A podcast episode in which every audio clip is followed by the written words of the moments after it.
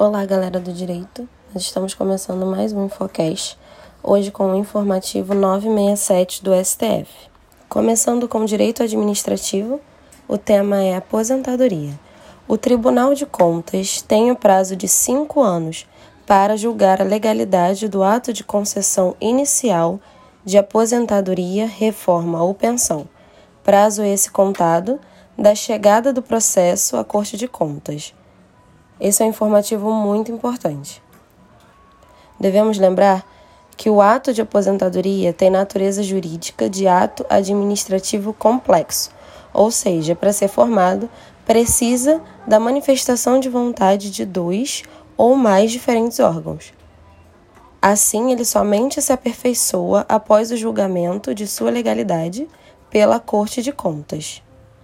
O raciocínio do STF foi o seguinte: se o administrado tem um prazo de cinco anos, de acordo com o Decreto 20.910 de 1932, para pleitear os seus direitos contra a Fazenda Pública, deve-se considerar que o poder público, no exercício do controle externo, ou seja, por meio do Tribunal de Contas, também possui o mesmo prazo para rever eventual ato administrativo favorável ao administrado.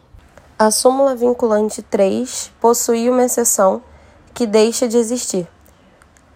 E a exceção era quando o Tribunal de Contas faz o controle de legalidade do ato de concessão inicial. Com esse entendimento, a exceção que se referia ao ato de concessão inicial deixa de existir, ou seja, a partir de agora, o Tribunal de Contas possui o prazo de cinco anos para apreciar a legalidade do ato de concessão inicial da aposentadoria, reforma ou pensão. Próximo tema dentro de direito administrativo: Lei da relicitação. As normas previstas na Lei da relicitação para prorrogação antecipada dos contratos de concessão são compatíveis com os princípios constitucionais da eficiência, da razoabilidade, da impessoalidade, da moralidade e da competitividade. Em 2017 foi editada a Lei 13 448 de 2017. Ela estabeleceu diretrizes gerais para prorrogação e relicitação de contratos de parceria nos setores rodoviário, ferroviário e aeroportuário da administração pública federal. O que seria essa prorrogação? Ela pode acontecer de duas formas: a prorrogação contratual, que é a alteração do prazo de vigência do contrato em razão do término da vigência do ajuste, e também a prorrogação antecipada, que é a alteração desse prazo de vigência antes do término da vigência do ajuste. Lembrando que as prorrogações apenas se aplicam aos contratos de rodovias e ferrovias, não se aplicando aos aeroportos. Então, o que é a relicitação? O governo percebeu que algumas concessionárias que celebraram contratos de parceria nesses setores não estavam conseguindo cumprir suas obrigações. Sendo assim, ele abriu a possibilidade de fazer um desfazimento consensual com a imediata assunção de novas empresas. Tem-se aí a previsão do Instituto da Relicitação. Ele é, portanto, a extinção amigável do contrato de parceria com a celebração de um novo ajuste negocial imediato com novos contratados, mediante uma licitação promovida para esse fim. O STF decidiu então que a lei da relicitação ela é constitucional, ela não viola os princípios de eficiência, razoabilidade, impessoalidade e competitividade, porque a prorrogação é analisada caso a caso e está sujeita à fiscalização da agência reguladora. Além disso, o contrato deve ser submetido à consulta pública, havendo ainda a necessidade de encaminhar ao TCU o termo aditivo para análise final. Entrando agora em direito penal, tema crime de incêndio. A materialidade do delito de incêndio deve ser comprovada, em regra, mediante exame de corpo de delito, podendo ser suprida por outros meios caso haja uma justificativa para a não realização do laudo pericial. Devemos lembrar aqui que o laudo que for elaborado de uma forma unilateral, ele não constitui prova pericial, e sim prova documental. Assim, por não se qualificar como perícia, esse laudo unilateral não é considerado prova ilícita, podendo ser utilizado no processo e valorado pelo juízo. Entretanto, a materialidade do delito de incêndio deixa vestígios e, em tese, tem que ser comprovado mediante exame de corpo de delito, não acontecendo isso somente em casos excepcionais. Tema tráfico de drogas, ainda dentro do direito penal, indaga-se. É possível que o juiz negue o benefício do parágrafo 4 do artigo 33 da Lei de Drogas, ou seja, tráfico privilegiado, pelo simples fato de o acusado ser investigado em inquérito policial ou réu em outra ação penal que ainda não transitou em julgado, aqui há uma discordância. O STJ entende que sim e o STF entende que não. Devemos lembrar que a natureza jurídica do parágrafo 4 é de causa de diminuição de pena de um sexto a dois terços. E também devemos lembrar da jurisprudência em tese do STJ de que, diante da ausência de parâmetros legais, é possível que a fração de redução dessa causa seja modulada em razão da, da qualidade e da quantidade de droga apreendida além das demais circunstâncias do delito. Então, é necessário o preenchimento de quatro requisitos autônomos: primariedade, bons antecedentes, não dedicação a atividades criminosas e não integração à organização criminosa. Se o réu não preencher algum desses requisitos, não terá direito a minorante. Ou seja, são requisitos cumulativos, conforme já foi dito também em jurisprudência em tese do STJ.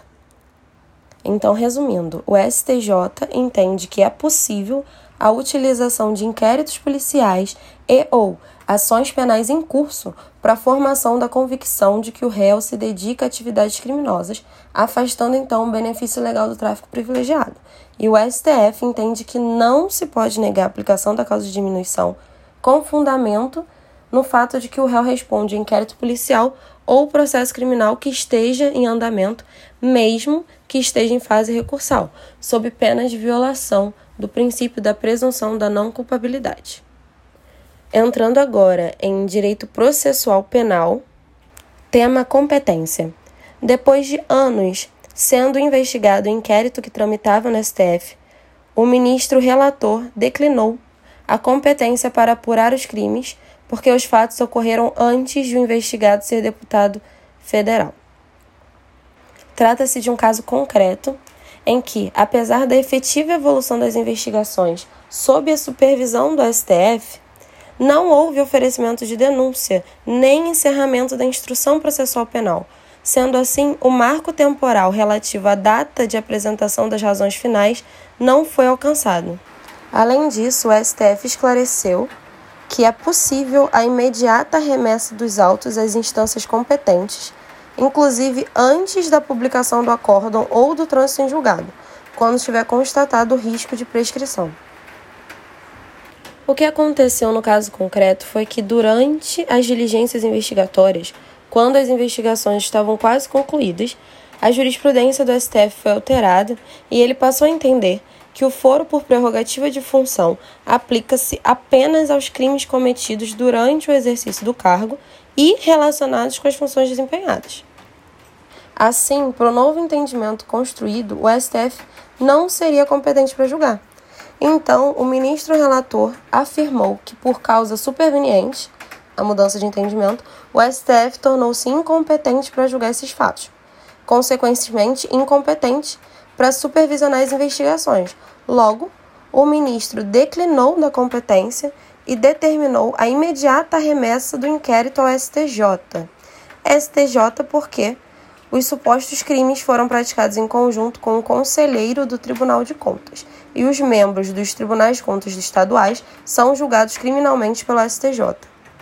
Então, o STF entendeu que o fato das investigações estarem perto do fim e de ter demorado anos não serve como argumento jurídico válido para prorrogar a competência do STF, uma vez que não houve oferecimento da denúncia, então não houve o um marco temporal relativo à data da apresentação das razões finais.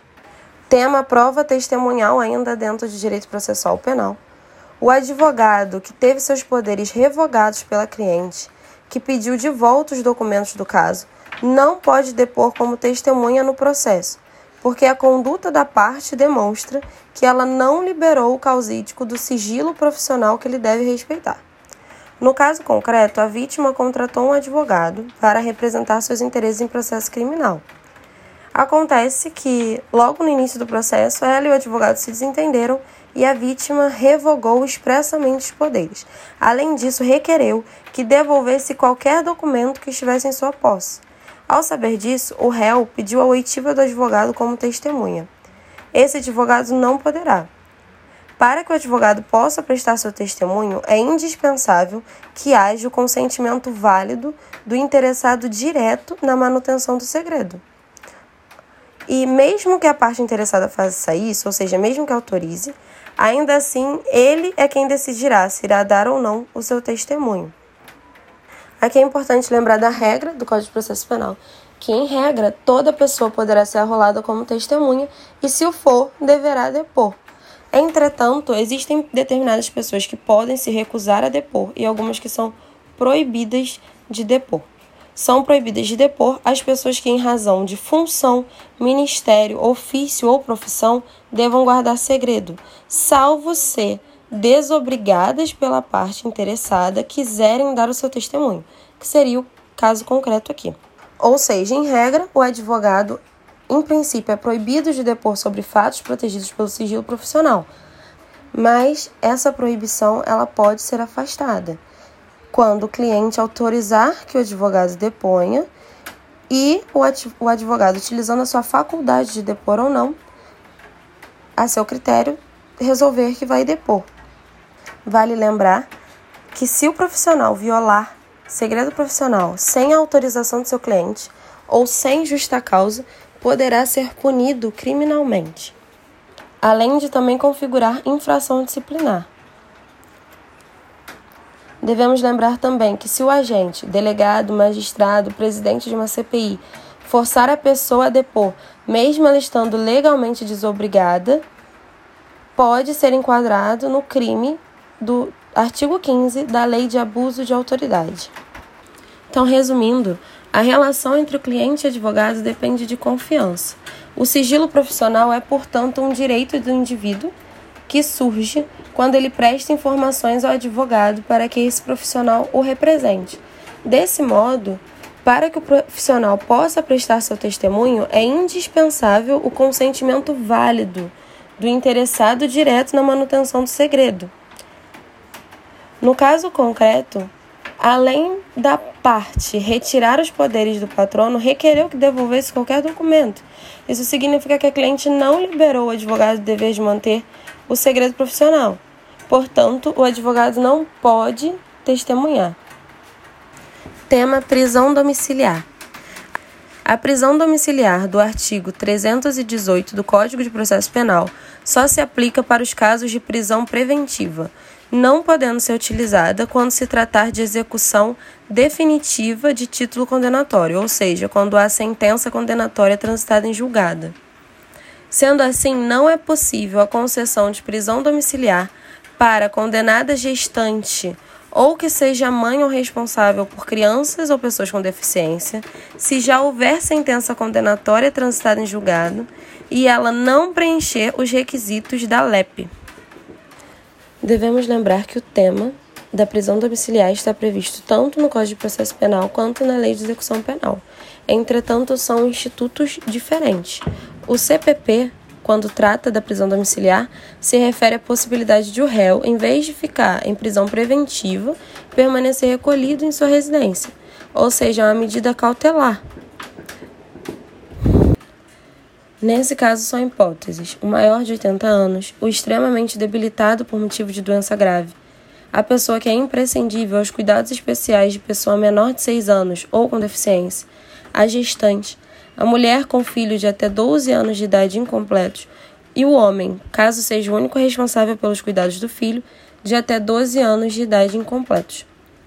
Também é tratado na LEP, só que a LEP, ao tratar da prisão domiciliar, está se referindo à possibilidade da pessoa já condenada cumprir a sua pena privativa de liberdade na própria residência. Ou seja, é uma execução penal, cumprimento da pena na própria residência, e não uma medida cautelar.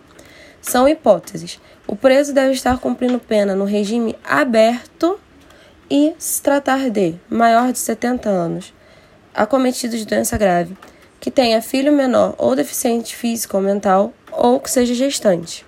Sobre a prisão domiciliar de gestantes e mães de criança, uma vez que já entendemos que o artigo do CPP só se aplica aos casos de prisão preventiva, houve também uma discussão sobre a obrigatoriedade ou não de o juiz decretar prisão domiciliar nos casos de gestante e de mulheres com filho até 12 anos de idade incompleto. O STF decidiu que, em regra, sim, essas hipóteses são obrigatórias. Entretanto, elencou algumas exceções. São elas: não deve ser autorizada a prisão domiciliar se a mulher tiver praticado crime mediante violência ou grave ameaça, a mulher tiver praticado crime contra seus descendentes, filhos ou netos, e em outras situações excepcionalíssimas, as quais deverão ser devidamente fundamentadas pelos juízes que denegarem. A lei positivou no CPP, em 2018, o entendimento manifestado do STF. Entretanto, a lei não inclui essas situações excepcionalíssimas. Fica então o questionamento se a exceção ainda seria possível, ou seja, o juiz poderá deixar de aplicar a prisão domiciliar em outras situações excepcionalíssimas? Sim. O artigo 308-A, que foi introduzido pela Lei 13769 de 2018, na verdade estabelece um poder-dever para o juiz substituir a prisão preventiva por domiciliar, sempre que apresentada a prova idônea do requisito estabelecido, ressalvadas as exceções legais. A normatização de apenas duas das exceções não afasta a efetividade do que foi decidido pelo STF no habeas corpus 143641 de SP, nos pontos não alcançados pela nova lei. Ou seja, o fato de o legislador não ter inserido outras exceções não significa que o magistrado esteja proibido de negar o benefício quando se deparar em casos excepcionais. Assim, deve prevalecer a interpretação teológica da lei, assim como a proteção aos valores mais vulneráveis. É isso, gente. Nós ficamos por aqui com esse Infocast terminando o informativo 967 do STF, um informativo muito importante. Provavelmente vai cair em muitas provas, tiveram muitas mudanças interessantes. Continue nos acompanhando e até a próxima.